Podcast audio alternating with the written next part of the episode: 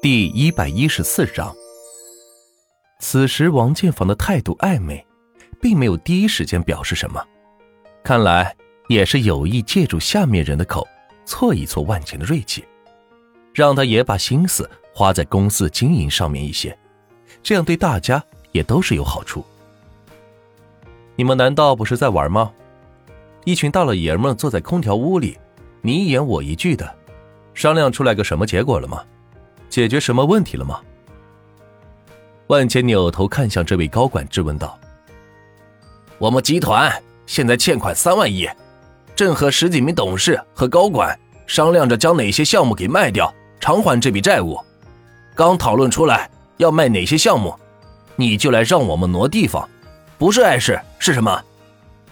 高管也是据理力争道：“银行下了最后的通牒，若是月底前再还不上债务，就打算强制执行，封停万达的相关项目，直到债务还清为止。但商业运转获得利润，全靠这些项目赚钱。如果封了，就再也没有挣钱的机会了，还怎么还上债务？所以董事会召开紧急会议。”打算弃车保帅，看看哪些项目盈利情况不好，给转让掉。一个个的窝囊废啊，就会卖项目卖项目，没钱就卖项目，项目卖完了还卖什么？还好意思在这里大言不惭？欠个三万亿就急成这样，你这样的高管养着你有何用？万钱看着这名高管，气势逼人的骂道：“你，你！”高管被万钱骂的是狗血淋头，却无言反驳。他说的是对的，自己确实没有其他法子搞来钱，能想到最快的方法就是卖项目，却被万钱说成了窝囊废，真是冤枉。银行账户给我！万钱冲着王建房喊道。王秘书赶紧将笔记本拿给了万钱，上面登录着网上银行账户。这是四万亿，多出来的一万亿。用来补贴项目和招聘人才，别什么鸟都往公司招，丢人！万钱转过账之后，拿着笔记本扔在了王秘书身上，吓得王秘书赶紧双手接过。个十百千万四万亿！王秘书捧着笔记本，像是捧着一座金山，念道。众人听见王秘书的话语，个个都变得是呆若木鸡。自己一行人在这里讨论了三天的结果，却被万钱一秒钟给解决了。想想一个个都是商界叱咤风云的人物，却在这里商量着怎么卖项目。要知道，一个个项目都是辛辛苦苦经营起来的，卖项目跟卖孩子差不多，但是为了生存，却不得不这么做。而万钱却是一出手。就帮他们解决了这个棘手的问题，并且还多给了一万亿用于补贴项目和招募人才。这股东简直不要太豪气，跟他比起来，自己这群人确实是都在玩而已。万总，我我我我刚才失言了，不该这么跟您说话，求您放过我一马，让我继续为公司创造价值吧。刚才那名豪言壮语的高管。来到万茜身边，几乎是跪在地上说道：“他没想到万茜居然如此豪气，一出手便解决了万大集团的金融危机，并且还注入了一万亿用于补贴项目。同时，没想到是万大集团居然有如此实力雄厚的靠山，看来跟着万大集团干是跟对人了。”滚蛋！万钱理都不理的来到了旁边老板椅，坐了下来。将脚是放到桌上，当着这么一群商界大佬的面，显得是极为放肆，却是没有一个人敢吭声。对于这么一位豪气的实际控股人，他们能说什么呢？至于说甩手掌柜，人家确实有这个资本。就连王建房也是吃了一惊，没想到万钱实力居然如此雄厚，会以这样的方式来结束这场斗争。看来。以前是自己小看他了，这家伙的背景绝对不简单，甚至是连自己都是望尘莫及的存在。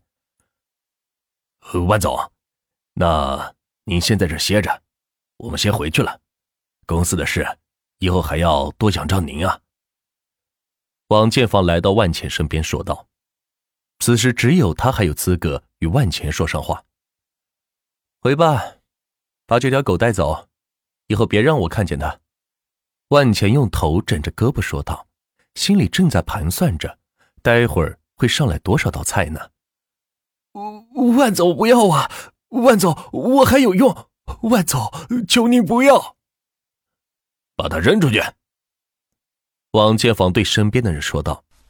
只见同样几名年轻高管从旁边过来，架起那人的胳膊就往外拖。没办法，枪打出头鸟，连这点道理都不懂吗？王建房都还没说什么，他居然站出来说话，真是活够了。处理完这名高管，王建房朝着万钱是鞠了一躬，带着人离去。不管怎么说，万钱也实实在在的帮他度过了集团危机，这一局。他受得起，总比要去看那些银行家的脸色要强。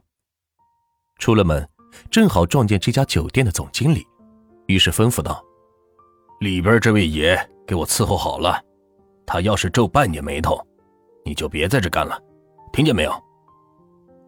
总经理见到王建房亲自发话，吓了一跳，不知道里边坐的是什么人物，听说只是一名年轻人。不过却能指使王建房搬房间，想必是个有权人家的公子吧。此时听见王建房这么交代，更是肯定了心中的想法。哎，放心吧，王总，我一定把他当爷供着。总经理拍着胸脯保证道：“去吧。”说完，王建房带着一行人开车回到万达的总部。有了这笔钱，再也不用担心银行这边的问题了。甚至一些项目又可以重新开始运转了，只要能让自己翻腾过来，那以后有的是赚钱的机会。王建房对于自己的经营能力还是很有自信的。爷，您什么吩咐？总经理来到会议室，见到一个老板椅上坐着一个年轻人，正背对着大门，于是站在背后轻声的问道。可是半天没有反应。于是再次问道：“爷，我是酒店总经理，有任何要求，您可以直接告诉我，我一定想一切办法满足您。”停了一会儿，还是没有反应，总经理忍不住向前走了两步，朝着椅子前面望去，却发现万钱已经睡着了。菜来喽！门口处响起服务员的叫喊声，一排排女服务员。端着盘子过来上菜，嘘，小点声，爷睡着了。总经理赶紧对着服务员说道，生怕吵醒了万钱。嗯，菜好了，快上来。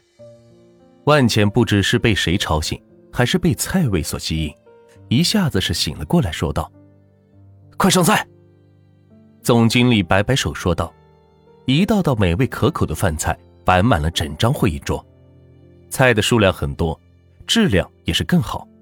每个盘子上面只有一小点菜，这样万钱就可以将所有菜品品尝一遍，不可谓是不周到啊。嗯，好香啊！万钱从未这样吃过饭，简直就是满汉全席。服务员细心的递过湿巾擦了擦手，然后递过筷子，万钱随手夹起一片鲍鱼放在嘴里，嗯。美味。总经理听到万钱夸奖菜的味道，终于是放下心来，并且赶紧上前解释道：“爷，这是我们酒店的特色菜，从深海里捕捞上来，一早空运过来的，一般都是特供的。今天特意给您做，您尝尝，看鲜不鲜？”万茜听着他的介绍，拿起旁边一个帝王蟹，掰开大腿，像啃肘子一般吃了起来。嗯，嗯，不错。万茜点点头说道：“虽然自己家的厨师每天也是换着花样给自己做饭，但毕竟还是比不上酒店里的饭菜呀，就是讲究。听见没？爷高兴了，去打赏厨子一千块。”总经理趁机喊道：“他明白这些有钱人的心理，不差钱，要的就是面子。虽说这钱是自己打赏的，但听在万钱心里，却跟他打赏是一样的。行了，你们下去吧，留一个人在这里陪我吃饭。万钱一边夹着菜放进嘴里，一边说道。听了万钱的话，一屋子的女服务员都很乐意留下，连总经理都要认真对待的客户，必定是个有势力的。